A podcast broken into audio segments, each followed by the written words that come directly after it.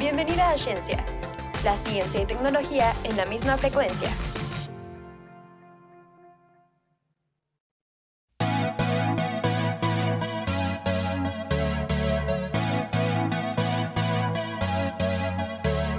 Bienvenidos y bienvenidas a un nuevo episodio de Ciencia, la ciencia y tecnología en la misma frecuencia. El día de hoy solamente me acompaña Valeria. Hola Valeria, ¿cómo estás? Hola, saludos a todos y todas. Espero que se encuentren muy bien. La verdad es que las dos, aunque somos pues solo nosotras dos, estamos muy felices de estar aquí, ¿verdad, Valeria? Así es. Sí. y pues, sí, como siempre les traemos un episodio bastante interesante que siempre digo como, hoy traemos, bueno, siempre decimos como, hoy traemos un tema muy interesante, pero pues hoy no es la excepción, la verdad, ¿no? Y ya la verdad extrañaba estar aquí porque generalmente estoy allá en cabina viéndolas. pero muy pro. Gracias. Como ese meme de Rick and Morty en el que este Jerry está tocando la ah. ventana. Así estoy yo. Pero bueno, estoy muy feliz de estar aquí y pues qué bueno que estamos aquí otra semana. Vamos a empezar con un tema un tanto trippy, diría yo. Eh, que es el Uncanny Valley. Para aquellos que no lo saben, pues el Uncanny Valley es, es, pues literalmente describe el valle en una gráfica, así como que califica las cosas de entre normal, creepy y luego está el Uncanny Valley, ¿no? Que realmente lo percibimos como casi humano, que esa es como una de las principales cualidades que puede tener. Sin embargo, no es realmente humano. Entonces, eh, es algo que ha, mm, no sé, no sé, ha, puesto en cuestionamiento, supongo, nuestra evolución, porque alguien decía como, bueno, ¿y por qué desarrollamos esa capacidad de, distinguir entre lo que es casi humano y todos de, wow, Cryptids, Mothman es real? Pero bueno, vale, ¿qué nos puedes decir? sí, es real. Pero, ¿qué nos puedes decir al respecto, Val? Ah, pues sí, creo que a la mayoría de la gente le ha pasado con algunas películas, sobre todo con la del Expreso Polar y la de Cats, la última que salió. Y pues el Uncanny Valley, bueno, o sea, es el valle que dice la gráfica, como dijo Diana. Eh, pero pues supongo que lo podemos interpretar como esa sensación incómoda tal vez, o solamente una sensación extraña que pues algunas personas o todos sentimos cuando vemos algo que se asemeja al humano demasiado, pero pues que todavía puedes distinguir que no es humano. Y bueno, este término surge por eh, el investigador japonés Masahiro Mori. En los 70, ¿no? Sí. Que pues, o sea, eh, lo desarrolló más para la parte de robótica, pero pues ya después se dio cuenta que también aplica como para el CGI y todos estos mecanismos que están en las películas de hoy en día. Y pues sí.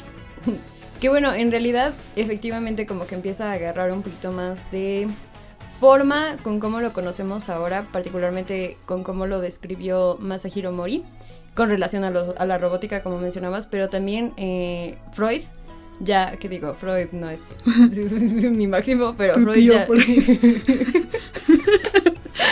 que bueno, Freud no es mi máximo, pero ella también estaba tocando algo así en su, en su ensayo The Uncanny, al igual que, que, los, que el psicólogo Ernst Jenst, Jenst, híjole, una disculpa por la pronunciación, pero él en 1906 eh, igual hizo un ensayo llamado On the Psychology of the Uncanny y ambos pues justo describen desde un punto de vista psicológico como esto, esta palabra uncanny además, que, que me llama tanto la, tanto la atención, a ver, ¿Qué, significa en español como un cani?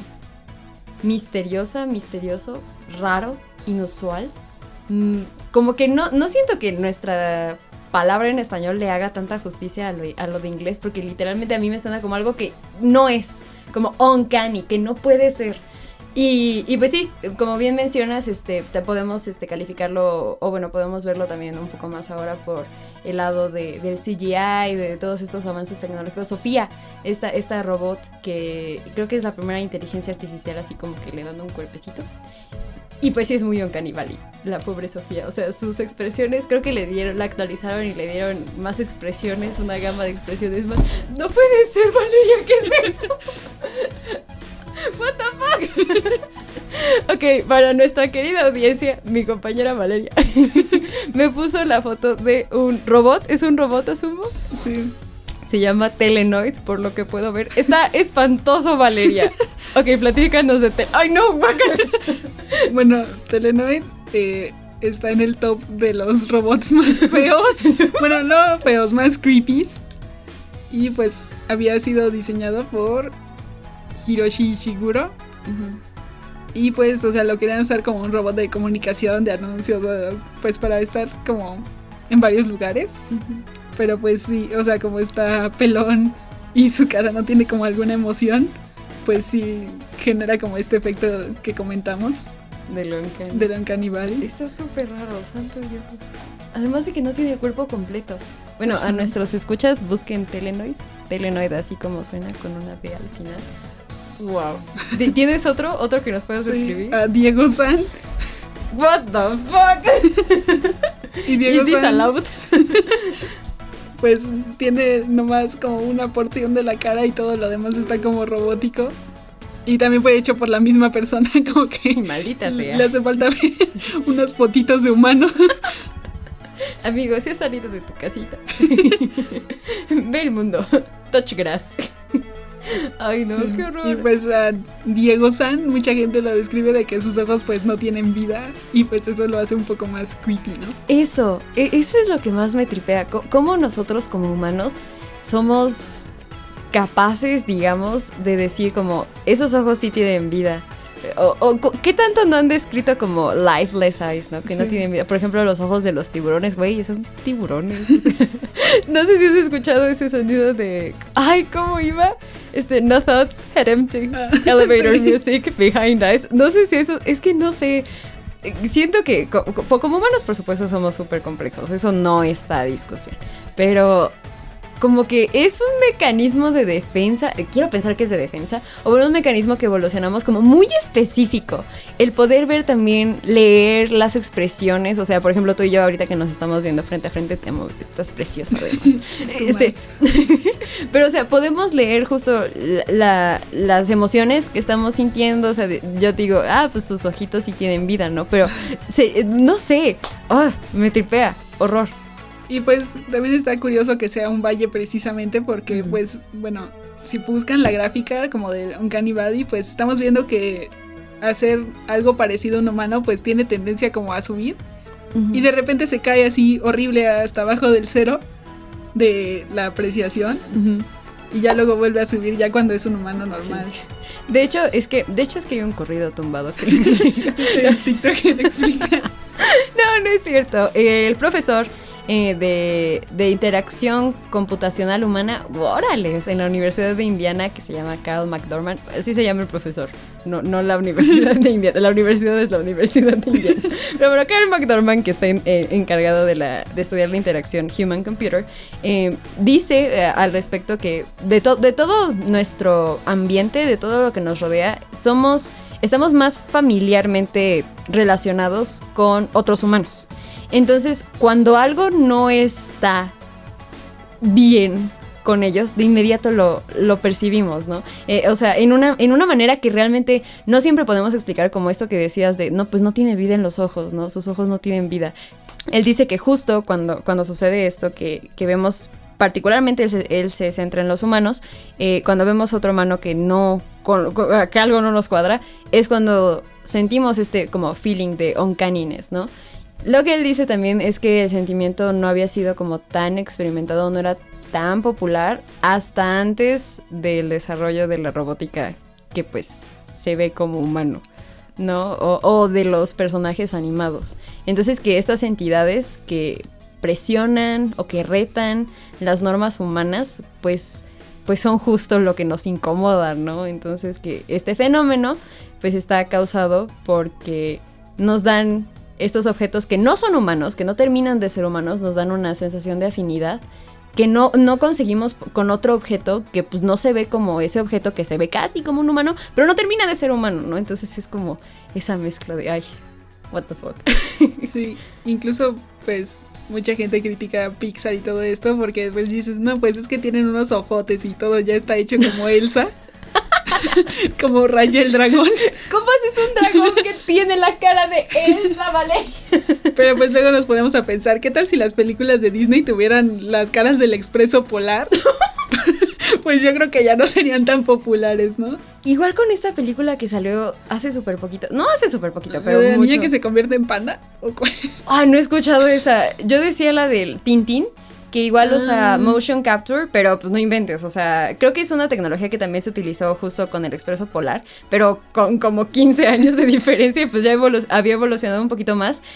Y ya ahí la gente se preguntaba como, ¿por qué esto ya no me da como los creeps? Porque esta película, o sea, igual que imita, intenta imitar lo más cercano a un humano que se puede, porque ella no cae en el Valley, ¿no? Entonces es como una línea muy finita que se cruza o, o no se cruza, pero no sé. O también la animación japonesa, que pues ahora ya es como muy popular y muy común. Ujú. Pues no, no sé si alguien se ha preguntado de que, pues no, pues ya llevan como 50 años haciéndose animes y siguen siendo la misma estructura, ¿no? De ojotes, una nariz, una rayita. Y los labios, y pues yo creo que a todos nos gusta al menos alguno. Sí. What the- Pero algún personaje. Jin. Con mis husbandos no te metas, ¿vale? Yotaro. Pero pues decimos, no, bueno, o sea, se supone que es un humano, pero pues si nos podemos a pensar, claro que no, no tiene unos ojotes, su nariz es una micro rayita. Pero justo como que no se acerca tanto a lo humano como para que percibamos esta afinidad de la que hablaba este, este, ay, se me fue. Dorman, McDorman. Ajá, como que sí sabemos, pues es una caricatura. Pero como que ya, o- sea, por eso te decía, como es una línea súper, súper finita de cruzar, porque cuando ya en lo que más, entre, entre más intentas parecerte a lo humano, es ahí cuando ah, eh, caes en el Valley, ¿no? Pero no sé. Ah. No, solo no viene el expreso polar. No, no vean el expreso polar, Ni Cats. amigos. Ni, ni Cats, de veras, Cats. Sí. Uy, Ay, me dio escalofríos. Ahí la Taylor Swift furra. Muy bien, pues entonces con eso concluimos esto de lo canibalic, pero pues tengan cuidado con los telenoids que anden circulando por ahí. No lo Diego googleen. San. Diego San. No lo googleen, por favor. Ah, ¿Algún otro ejemplo que nos puedas dar para darnos pesadillas? Ah, pues está Sofía también como en esta lista. Ujú. Uno que hizo como el robot a su semejanza. What the- ¿Cuál O sea, es como el que real? trae- Ah, ya la derecha. Que trató de hacer el robot con su misma expresión. Y pues viene la película de Cats precisamente. Y ya. Muy bien, pues muchísimas gracias, Vale, por esta sesión tan informativa. Ahora vamos a pasar a lo de la esponja. Sí. Ok, con esto cerramos este bloque.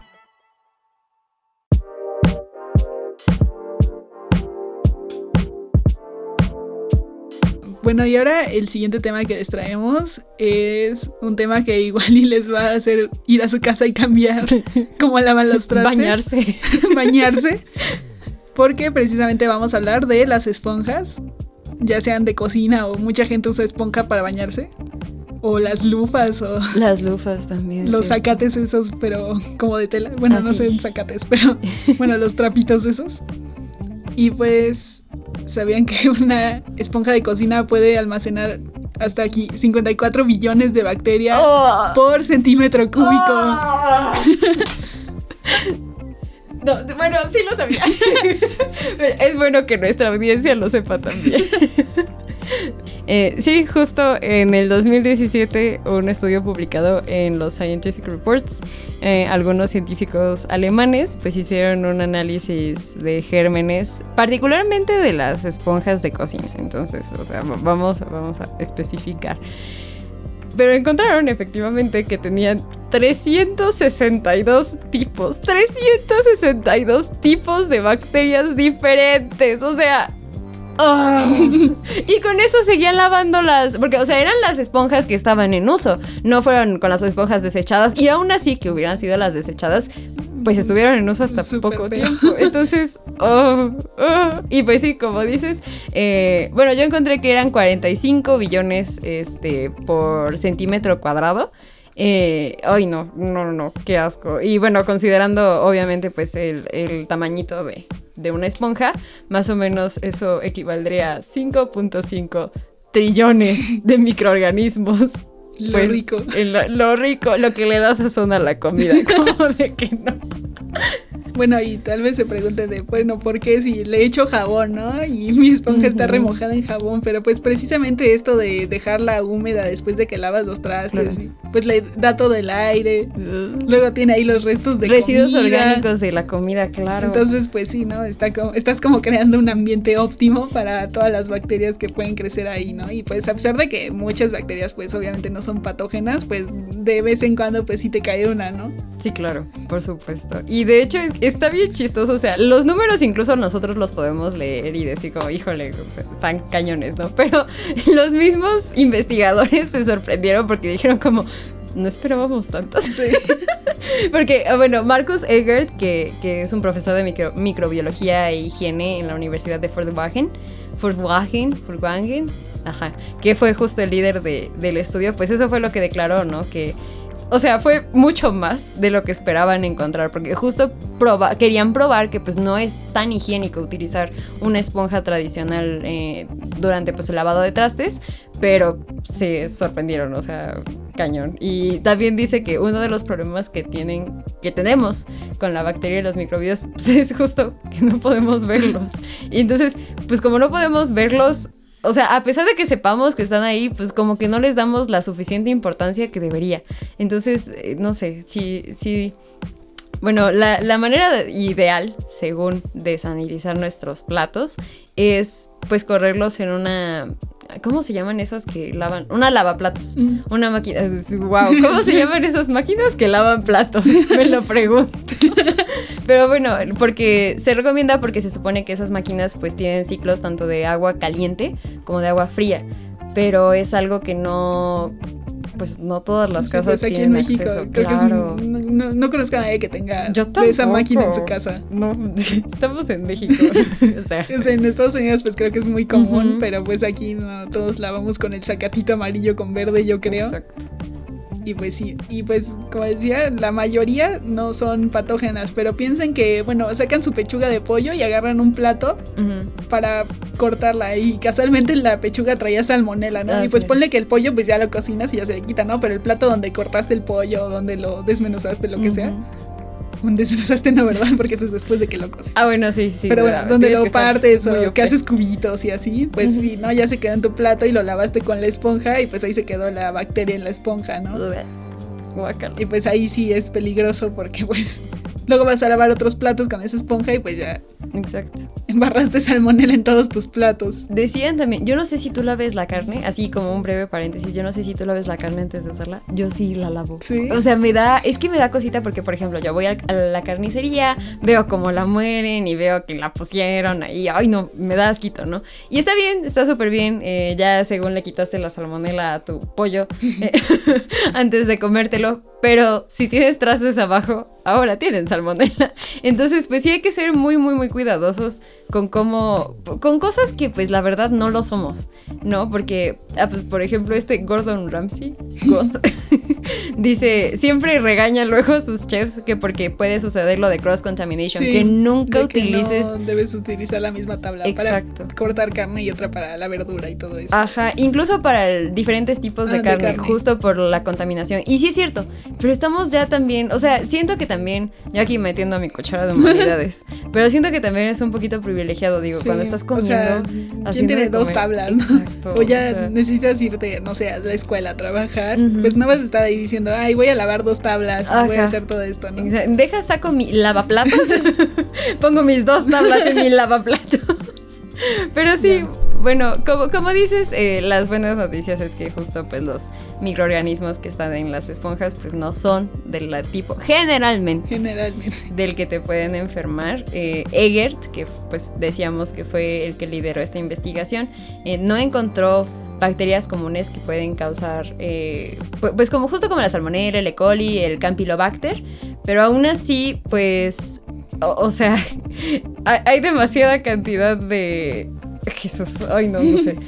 Hay muchísima porquería en nuestras en nuestras esponjas. Y bueno, adelante. Sí, es, y bueno, pues como dijo Egert, pues hay muchas, o sea, casi nada en nuestra casa puede ser estéril, ¿no? Pero pues dice que lo menos, lo más alejado de lo estéril en nuestra casa es precisamente pues la esponja de cocina, ¿no? Alguien había dicho eso, ya no sé si son fake news, pero que según la esponja tenía muchas más bacterias que el asiento de la letrina. Sí. ¿Por qué le dije letrina?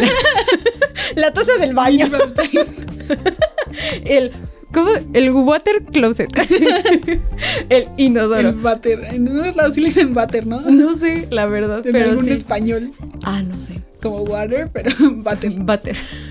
bueno, pues sí, que está más puerca la esponja que el water. Sí, pues es que el baño sí lo, pues le echas cloro, al menos Sí, claro, una vez a la semana, ¿no? Y le limpias el agüita y así, pues la esponja hasta que se hace caca en la esponja. Efectivamente.